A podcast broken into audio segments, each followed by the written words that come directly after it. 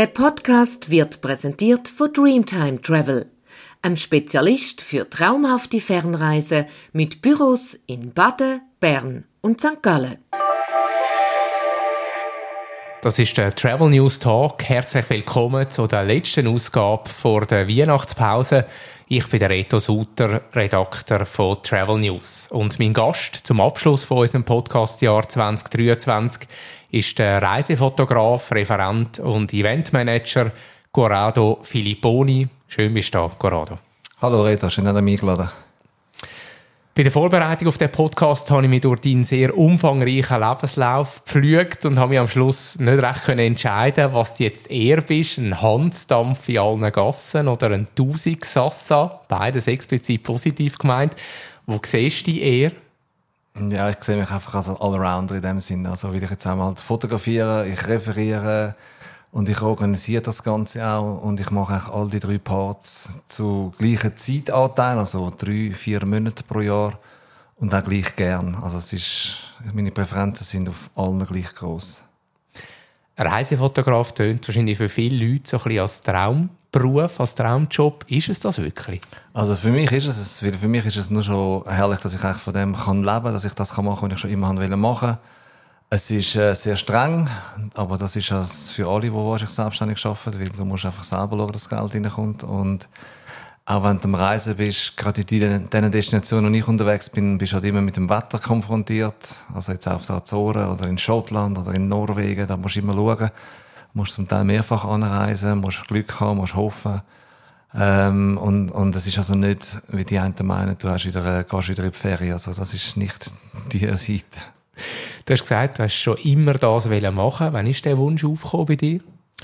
Also immer das machen. Ich habe im 1992 meine erste äh, Dia-Show dort mal noch gemacht über Neuseeland. Ich bin im 91 das erste Mal ein Jahr reisen gewesen, bin ein halbes Jahr in Neuseeland gewesen.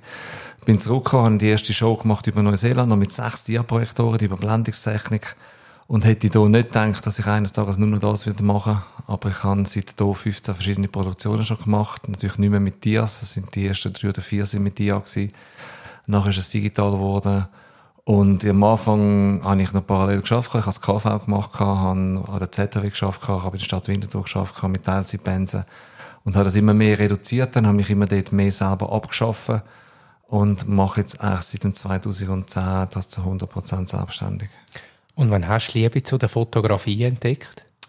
Ja, eigentlich nicht gerade sofort, weil 1991 bin ich mit meiner damaligen Partnerin zusammen gewesen. Sie war Fotografin gewesen und ich bin eigentlich mehr der, der das Ganze nachher organisiert hat, aber auch vielleicht Show geschnitten und so gemacht hat.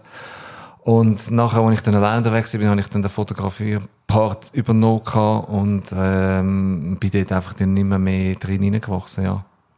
Was macht ein guter Reisefotograf aus?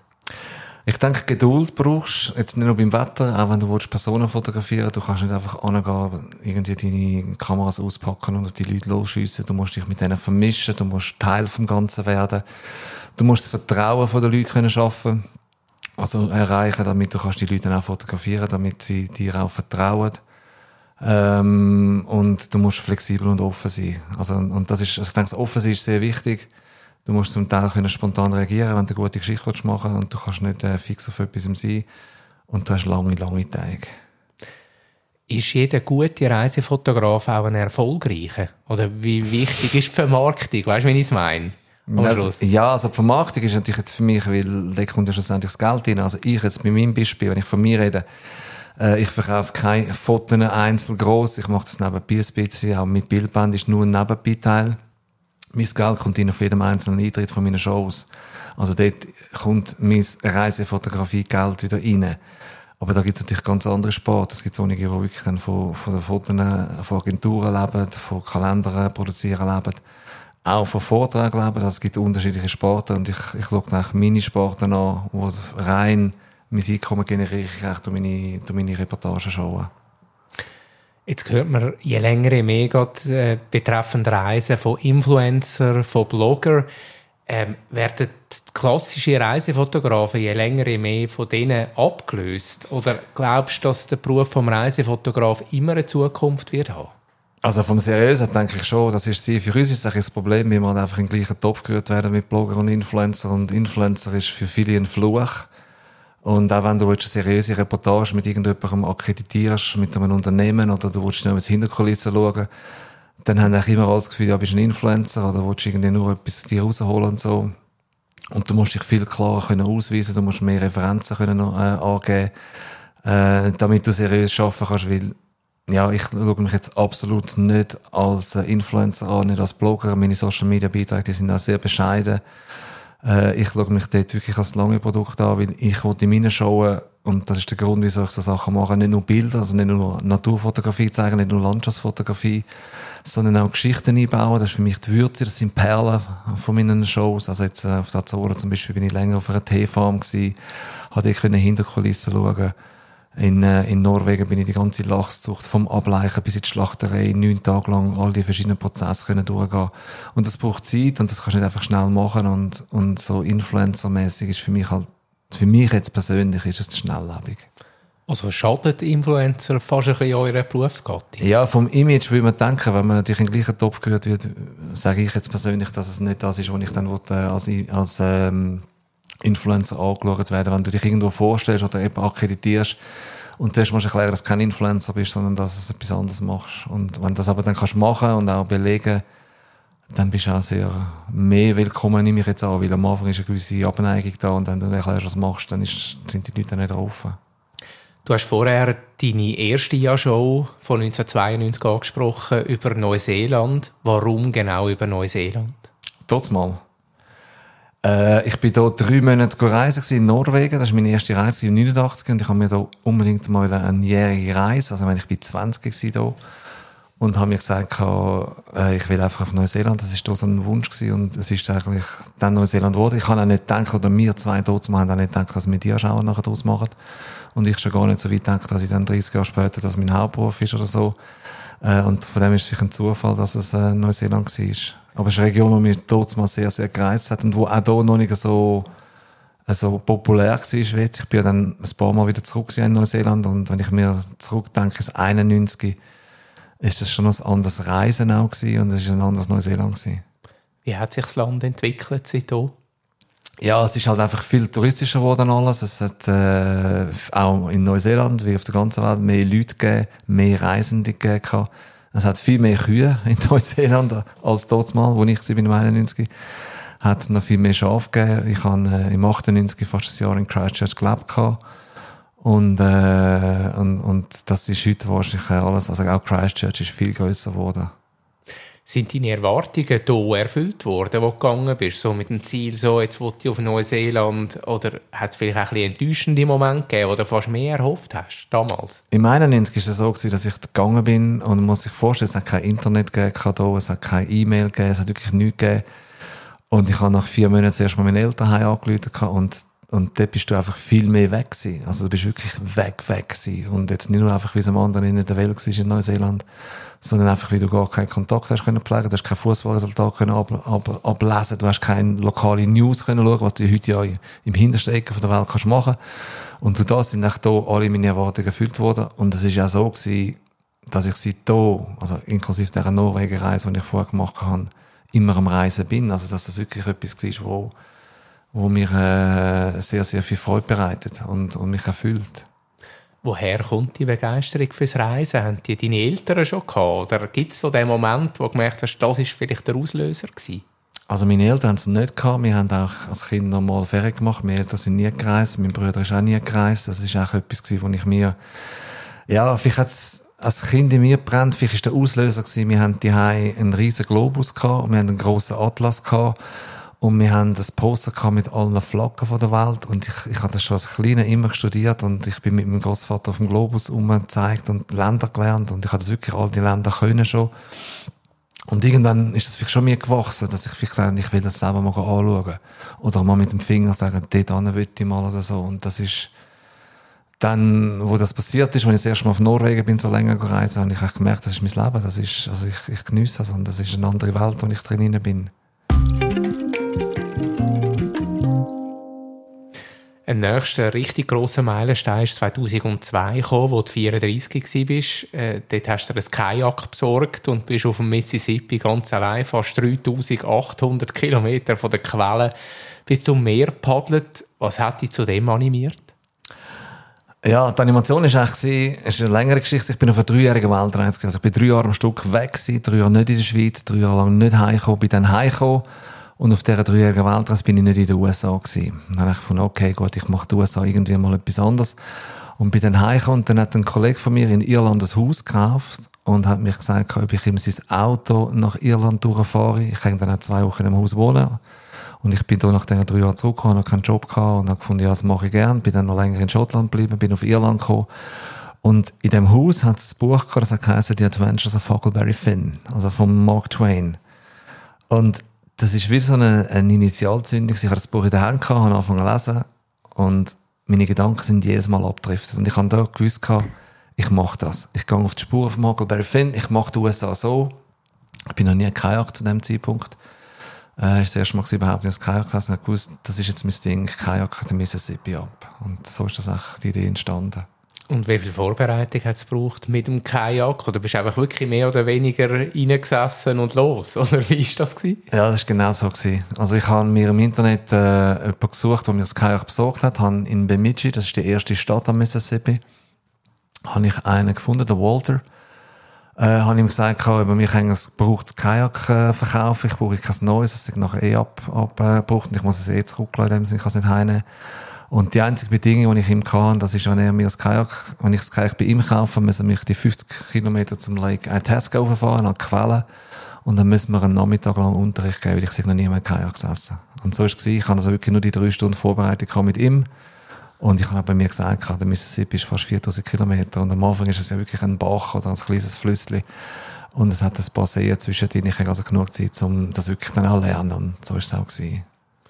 Hat es trotzdem einmal einen Moment gegeben, wo du gefunden hast, hey, ich packe das nicht mehr, ich gebe auf? Oder bist du nie an diesen Punkt gekommen? Ich bin am Tag 1, am Tag 2 und am Tag 3 an diesem Punkt gewesen, und am Tag 4 wahrscheinlich auch noch.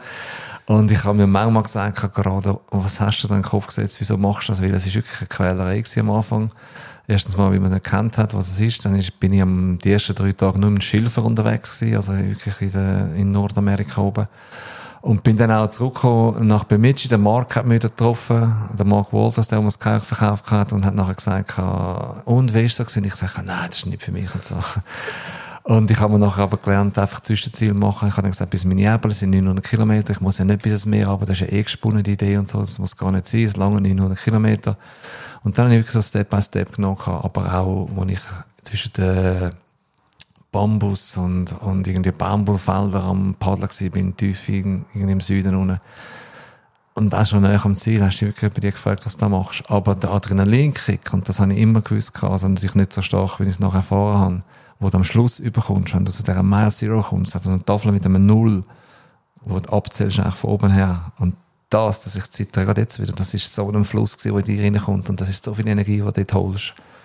Und nur schon für das ist es auch alles wert gewesen. Was macht die Faszination vom Kajak aus, mit einem Kajak zu reisen? Also ich bin nicht der Velofahrer und darum habe ich mir eine andere Art gesucht. Und beim Kajakfahren ist halt einfach die, die absolute Ruhe, die du hast. Du bist mit auf dem Fluss aus und der Mississippi ist doch zum Teil vier Kilometer breit, also hast du wirklich nichts links und rechts. Außer vielleicht ein paar Barges, ein paar grosse Schiffe. Aber das Schöne ist wirklich, du hast deine Ruhe Du, du kannst irgendwo schön was Ufer fahren. Ich habe immer zeltet oder fast immer zeltet, also wenn ich eingeladen worden bin von, von Leuten, die dann herausgefunden haben, was der Crazy Swiss Kayaker da eigentlich macht und so. Äh, und, und die Ruhe, die du hast, das habe ich ja dann bei meinen späteren Kajaktouren gemerkt, wenn du auf dem Wasser raus bist, mit einem Fluss, hast du absolut im Frieden und hörst nur das Wasser rauschen. Das ist fantastisch. Du sprichst die weiteren Abenteuer an. 2010 hast du einen Weltrekord mit dem Kajak aufgestellt, der immer noch gültig ist. Du bist von Chur ans Meer paddelt in sieben Tagen, zehn Stunden und 16 Minuten. Kommt man bei so einer extremen Erfahrung überhaupt irgendetwas von der Umgebung mit über? Oder ist man so fokussiert, dass man das Ziel erreicht? Also beim Reh ist es so, dass ich nicht viel mitbekommen Ich bin 19 bis 20 Stunden am Tag im Kajak gesessen, also so irgendwie morgen um Viertel ab drei bis um Viertel ab elf am, am Paddeln gewesen. Habe natürlich auch ein Team das mich begleitet hat, das mir gekocht hat, Massage gegeben am Schluss. Ich bin am Tag nur einmal 25 Minuten zwischen irgendwie 12 und 2 draussen gewesen zum Essen und sonst bin ich die ganze Zeit auf dem Wasser gewesen. Und da bist du schon in einem, in einem Kanal rein, vor allem weil der Schmerzpegel, den du hast, der wird immer grösser, von mit den Händen im Rücken, im Gesäß. Und, und dann blendest du das irgendwie so mit so Tricks halt aus, wo dann dich in eine Röhre reinzoomst. Gibt es einen Moment, der besonders in Erinnerung geblieben ist von, von dem Weltrekord? Also, was ich noch weiss, sind die Interviews gewesen, wo ich Schaffhausen gegeben habe, weil es hat so geströmt in den Regen und ich habe gedacht, nein, was machst du da wieder? Das ist genau wieder der Punkt gewesen, wieso tust du das an? Und die Zieldurchfahrt in Huck von Holland am Meer unten, die ist mir auch geblieben, weil ich habe dort gewusst, dass ich den Rekord geschlagen habe. Und zwar sogar den Doppelrekord habe ich geschlagen. Und das ist knapp gewesen. Es sind irgendwie 16 Minuten gewesen, wo ich schneller gewesen bin. Und, und dort ist natürlich auch, das ist geblieben, die, die emotionale Zielüberfahrt. Wie lange hast du nachher gebraucht, um die zu erholen? Ja, ziemlich lang. Also vor allem die Hände sind halt, das ist aber auch nach dem Mississippi gewesen, oder auch nach der Donau oder Amazonas oder die anderen, nach allen anderen Flüssen. Die Hände sind einfach irgendwie halt äh, nicht fit. Und witzigerweise bin ich seitdem eigentlich nie mehr so lange in einem Kajak gesessen. Also hat es fast ein bisschen abgelöst? Hat es ein bisschen genügelt nachher? Nein, ich hatte einfach keinen Grund mehr gehabt, um etwas Grosses zu machen. Und ich bin aber letztens in Dresden und habe die Elbe gesehen und habe gefunden, so, ah, irgendwie, die fängt irgendwo in Tschechien oben an und geht ja bis Cuxhaven, über Hamburg raus und so. Und dort hat es mir, das ist doch ein paar Jahre danach, und es hat mich doch nochmal gejuckt, um irgendwie, um eben wieder die Ruhe auf dem Wasser raus zu finden. Aber äh, ich bin jetzt nicht der, der das für einen Tag rausnimmt. Das ist mir zu umständlich. Wenn, dann muss ich eine Woche weg und eine Woche unterwegs sein. Ist der Tag bisschen langweilig? Oder sind Sie multitaskingfähig? Jetzt parallel auf dreamtime.ch unsere Fernreiseziel entdecken. Von Lateinamerika über Afrika bis nach Ozeanien. Unter dreamtime.ch slash Webinare gibt's über 30 Destinationswebinare zum Schauen und Hören. Du bist mit deiner Fotokamera auch sehr lange in Schottland und Irland unterwegs gewesen. Was fasziniert dich an diesen zwei Ländern? Also erstens mal finde ich in diesen zwei Ländern die Leute super. Also ich, ich, ich liebe das britisch, schottisch, irische. Vor allem die Iren sind extrem offen. Schotten sind vielleicht Raucher, aber wenn du mit denen mal anfreundest, äh, sind sie sehr umgänglich, sind sehr ehrlich, sehr straight. Äh, die Landschaften sind fantastisch. Also in Schottland wahrscheinlich reizvoller noch als jetzt in Irland. Und äh, ja, es ist eine Gegend, wo ich wirklich sehr, sehr, äh, sehr, sehr gerne unterwegs bin. Ich interessiere mich auch sehr für den englischen Fußball und das kommst du dann halt auch mit über die ganze Kultur so. Und ich habe das wirklich äh, in Irland oder in Schottland sehr genossen bist auch der Pub-Typ, der gerne mal eins geht, ziehen und sich so ein bisschen in die Gesellschaft eingliedert, integriert. Ja, das kannst du aber dort halt viel besser machen als jetzt bei uns. Also bei uns, wir haben es wieder das Irish Pub, das, das geht jetzt Paddy O'Brien's, das geht dort auch gut. Aber sonst bist du in Irland, hockst du im Pub nicht an einen eigenen Tisch an, sondern, oder wenn du das machst, dann, dann kommt einer und sagt, join us, come here over there. Und dann bist du dabei und das ist wirklich herrlich, dann, dann redest über Gott und die Welt und bist, wie wenn du best Freund bist, schon seit Jahren hockst mit denen beim Pint of Guinness und das ist, das ist etwas, was ich in diesen beiden Orten, in diesen ganzen Kulturen sehr äh, geniesse. Durch die Corona-Pandemie, wo dann die Reisebestimmungen herum waren, hast du auch die Schweiz noch besser kennengelernt, sage ich jetzt. Äh, du bist gewandert, fast 2000 Kilometer quer durchs Land. Welche Ecken haben sie da besonders angetan? Also eigentlich jeden Meter, jeden Schritt, weil ich habe ja wirklich das von meiner Haustür aus gemacht, also von Winterthur aus und von dem her äh, bin ich durch Ortschaften gekommen, die ich noch nie gehört habe. Ich bin über Pässe gekommen, die ich nie gehört habe. Und mir hat das Gesamtbild von der Schweiz so gefallen, dass ich jetzt dann nachher die ganze Distanz auch einschätzen konnte, was es heisst, von Basel nach Chiasso zu laufen, wie jeder Schritt da aussieht. Und ich, ich kann das im Film und ich kann meinem Kopf ablaufen lassen und weiss, wie das, wie das aussieht. Ich bin, habe immer das Beispiel genommen von Dagmarsellen, wo ich übernachtet habe, und so die, die, die kleineren Ortschaften, wo du dann einfach findest, ja, okay, jetzt bin ich heute Abend zu Dagmarsellen, jetzt gehe ich da ins Restaurant, gehe nachher irgendwo eins ziehen, laufe im Quartier rum, ich meine, so schwer kommt nach Dagmarsellen sonst, oder? Und so kommst du echt da an. Es ist nicht nur die Natur gewesen, die ist natürlich auch fantastisch, vor allem auf der Via Alpina, mit diesen 14 Alpenpass bist du sehr hoch immer unterwegs. Aber mir hat das Gesamtpaket von der Schweiz in diesen, in diesen 2000 Kilometern zu Fuß die Schweiz äh, sehr, sehr gut gefallen. Hast die Schweiz irgendwo durch auch wieder schätzen gelernt? Mehr vielleicht. Du bist so viel unterwegs sonst immer und dann äh, sieht man vielleicht die eigenen Schönheiten, sage ich jetzt, was das eigene Land bietet, vielleicht nicht im gleichen Maß. Oder wie war das bei dir? Gewesen? Nein, das wieder ist das falsche Wort, das du da brauchst. Mir gefällt es in der Schweiz immer. Also ich bin wirklich auch, ich bin auch der, der immer sehr gerne heimkommt in die Schweiz, weil ich bin da die Ich finde die Schweiz zum Leben, also ich will jetzt mal behaupten, es gibt, aber für mich gibt es kein besseres Land. Äh, auch wenn ich jetzt in Neuseeland schon länger gelebt habe, in Australien habe ich auch mal ein Zeit gelebt, ist die Schweiz für mich meine Heimat und ich habe das schon immer geschätzt, aber ich habe nie die Möglichkeit gehabt, sie so gut kennenlernen, wie wenn ich 2000 Kilometer zu Fuß in 80 Tagen ist das im Gesamten gewesen, durch die Schweiz gelaufen bin. Weil da muss ich schon sagen, ja, da habe ich die anderen Länder besser kennengelernt, weil ich dort genau das gemacht habe. Ein halbes Jahr in Norwegen unterwegs ein halbes Jahr in Island unterwegs ein halbes Jahr in Namibia unterwegs. Dann lernst du die Länder kennen. Und ich habe immer gesagt, irgendwann kommt die Schweiz. Und durch die Corona-Bestimmungen, als ich in Neuseeland meine Reise habe ich abbrechen habe ich mir gesagt, okay, jetzt ist, glaube der Wink mit dem Zaunfall so stark, dass jetzt Zeit ist für die Schweiz. Wenn man so ein bisschen durchklickt durch deine Reportagen, sieht man, du bist an extrem vielen Orten gewesen. Wir haben auch über vieles jetzt schon geredet. Aber Asien taucht nicht auf. Oder mindestens so jetzt für mich nicht gerade ersichtlich. Hat das einen Grund? Ja, ich bin jetzt vielleicht nicht der Asien-Typ. Also Asien taucht auf beim Yangtze Kiang, wo ich die Yangtze ab bin mit dem Martin Strehl. Das war China, der Teil. Äh, ich bin auch schon etwa drei, vier Monate in Südostasien gereist. Aber es ist jetzt nicht der Teil, wo wo jetzt meine äh, Präferenzen liegen. Also meine Präferenzen sind ganz klar in Nordeuropa, Nordwesteuropa und im südlichen Afrika. Und dort machst du auch Privatferien, wenn du mal Ferien machst. Oder gibt es das überhaupt, dass du einfach noch einmal gehst und, und dann nicht etwas rausziehst, auch für dein Programm? Also das, ist, das sind zwei verschiedene Geschichten. Also wenn ich Ferien mache, dann nehme ich nicht einmal eine Kamera mit. Dann ist wirklich Ferien. Ich bin äh, äh, ich glaube, letztes Jahr war es, als ich zwei Wochen mit meiner Partner Ferien gemacht habe. Da sind wir in, in Deutschland gewesen, zwei Wochen in Nordsee und noch in Dresden. Und äh, dann habe ich wirklich keine Kamera dabei oder mal zwei Wochen Elba. Aber das ist wirklich zum Abspannen. Wenn ich irgendwo bin, äh, jetzt in den Destinationen, wo ich als Themen habe, dann ist es für mich nicht Ferien, weil dann muss das Licht stimmen, dann muss, dann muss, dann müssen Fotos an, dann müssen Geschichten an. Und wenn ich Ferien habe, dann kann es, mir, kann es von mir aus auch regnen oder ich muss keine Bilder machen. Und dann ist es wirklich für mich zum Ab, zum Entspannen. Dieses Jahr bist du vom Frühling bis im Sommer drei Monate auf der Azoren gewesen. Du hast es vorher auch schon angetönt. Was hast du dort für Eindrücke gesammelt? Ah, das Fantastische. Also, die Azoren haben mich umgehauen. Ich bin äh, auf die Azoren gelangt ohne grosse Erwartungen, also natürlich die normalen Erwartungen, aber ich bin in der ersten Insel nach und hat mir dort schon super gut gefallen. Ich habe alle neun Inseln bereist. Ich kann nicht einmal jetzt sagen, weil es meine Favoriteninsel ist. Ähm, es hat mich wieder sehr stark halt eben auch an die Färöer erinnert, an Island, an Irland. Es ist ein bisschen wärmer, weil es natürlich ein bisschen südlicher ist. Es ist mehr im Atlantik raus noch. Es ist feuchter du das auch. Und ich habe, äh, ich habe das in meinem Editorial von meinem neuen Programm geschrieben. Es ist für mich wirklich ein neues, ein neues Paradies entdeckt. Also ich, ich habe mich so verliebt in die Insel und ich finde die heute noch begeisternd, äh, dass, dass, dass, dass ich, dass ich das dann dürfen erleben. Wirklich so eine schöne Ecke. Wem würdest du jetzt eine Reise auf die Azoren empfehlen und wem mehr nicht, aufgrund von dem, was jetzt du erlebt hast und gesehen hast dort?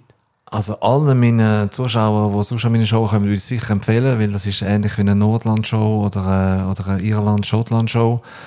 Wenn man als Badeferiendestination die Azoren wählt, dann äh, gibt es sicher bessere Badedestinationen. Azoren sind sehr gut auch zum Wandern, im Vergleich jetzt auch zu meiner Schweiz-Geschichte. Ich bin auch auf der Azoren sehr viel gewandert, sehr viel zu Fuß unterwegs gewesen. Sie haben sehr gut ausgeschilderte Wanderwege auch, das überrascht dann vielleicht auch wieder. Und äh, ich würde einfach das allen dann empfehlen, die etwas Neues entdecken, wo noch nicht so ausgelaufen ist, dann äh, sind die Azoren da wirklich perfekt. Wenn du an so einem Ort bist, wie jetzt auf der Azoren, wie und wo lebst du dort? Also in welchen Unterkünften, wie sieht da ein Tag bei dir aus? Also die Azoren haben jetzt gesehen anders aus, als wenn ich sonst reise, die Azoren sind sehr klein. Also die, die grösste Insel, San Miguel, das machst du in anderthalb Stunden vom einen Tag auf die andere. Dort hatte ich zwar drei Hotels, also drei Orte, aber sonst auf der anderen Insel hatte ich eine Destination, habe ein Hotel, ein Mietauto und habe das alles äh, von, von dem Ort aus gemacht, weil einfach das eine sehr kleine Destination ist. Sonst jetzt in, in Afrika bin ich mit dem Zelt unterwegs gewesen, habe zum Teil spontan übernachtet, im Busch gelebt. Skandinavien ähnlich, oder, oder habe ich mit dem Büsschen auch übernachtet gehabt ab und zu spontan irgendwo ein Cabin oder so gemietet. Aber jetzt auf den Azoren ist es echt so gewesen, dass ich wirklich eine feste Basis kann auf all diesen Inseln und von dort aus das können erkunden, weil die Wege einfach sehr kurz sind. Dein neueste Bühnenprogramm heißt Ein Hoch auf die Azoren. Mit dem bist du ab dem 7. Januar zweieinhalb Monate in der ganzen Deutschschweiz unterwegs. Was erwartet das Publikum dort? Also das Publikum kann ich sehr gut Organisator zeigen. Wie gesagt, ich bin auf allen gewesen. Es kommen alle sehr prominent vor drin. Es ist für alle, die Azoren hoch kennen vom Namen, ich zeige, was dahinter steckt. Das Azoren hoch ist ja nicht auf der Azoren selber, sondern ein bisschen außerhalb. Und die Azoren sind ja nicht immer so im Höhen. Und da sind sie sehr schön grün und so. Ähm, und alle, die etwas Neues entdecken wollen, die vielleicht einen Geheimtipp suchen, oder mal noch jemand angehen wollen, wo nicht alle gehen, die kann ich sehr gut auf die Reise mitnehmen. Ich nehme es 100 äh, Minuten durch mein Programm durch und, und zeige alle Ecken von allen neun Inseln. Wie teilt sich das auf mit Bilder, Video und äh, Sprachanteil am Schluss, Geschichten, die du erzählst? Also ich tue meine Reportage live von der Bühne äh, kommentieren. Also ich, ich rede jeden Abend live, also es ist nicht ab Band. Äh, der Anteil Film ist vielleicht ein Drittel heutzutage und ein zwei Drittel sind Fotos. Und das wechselt sich ab, das geht fließend von, von dem Teil in dem, je nachdem was es ist, wo, es, wo Bildermaterial mehr bringt als, als Stillfotos, dann hat es äh, bewegende Bilder drin. Und wir gehen von der einen Insel zur nächsten und äh, wandern und begeben uns so durch alle neun Azoreninseln. Zum Schluss fange ich immer drei Sätze an, wo ich froh wäre, wenn du für mich fertig machen würdest. Ein Tipp für gute Ferienfotos ist? Dass man nicht von Fotos redet, sondern von Fotos. Also, dass man das schon mal ein bisschen ernster nimmt und einfach Zeit nehmen. Das Land, das die besten Fotomotive bietet, ist? Ja, das gibt es nicht in dem Sinn. Also das sind für mich, wie gesagt, die südlichen Regionen von Afrika. Also Tierfotografie ist sehr schön in Südafrika in äh, Botswana, Namibia und die ganze Landschaftsfotografie Azoren. Und meine nächste Reise geht auf? Auf Neuseeland. Wann ist es soweit? Am äh, 28. März. Corrado Filipponi, danke vielmals, bist du da und viel Erfolg für deine Tournee. Alle Termine findet ihr auf dia.ch in den Show Notes und verlinkt auf unserer Website travelnews.ch. Merci vielmals dir. Danke, Reto und Travel News für die Einladung. Und euch danke vielmals fürs Zuhören. Ich wünsche allen eine schöne Weihnacht und einen guten Rutsch ins neue Jahr. Wir sind am 11. Januar zurück mit dem ersten Travel News Tag 2024.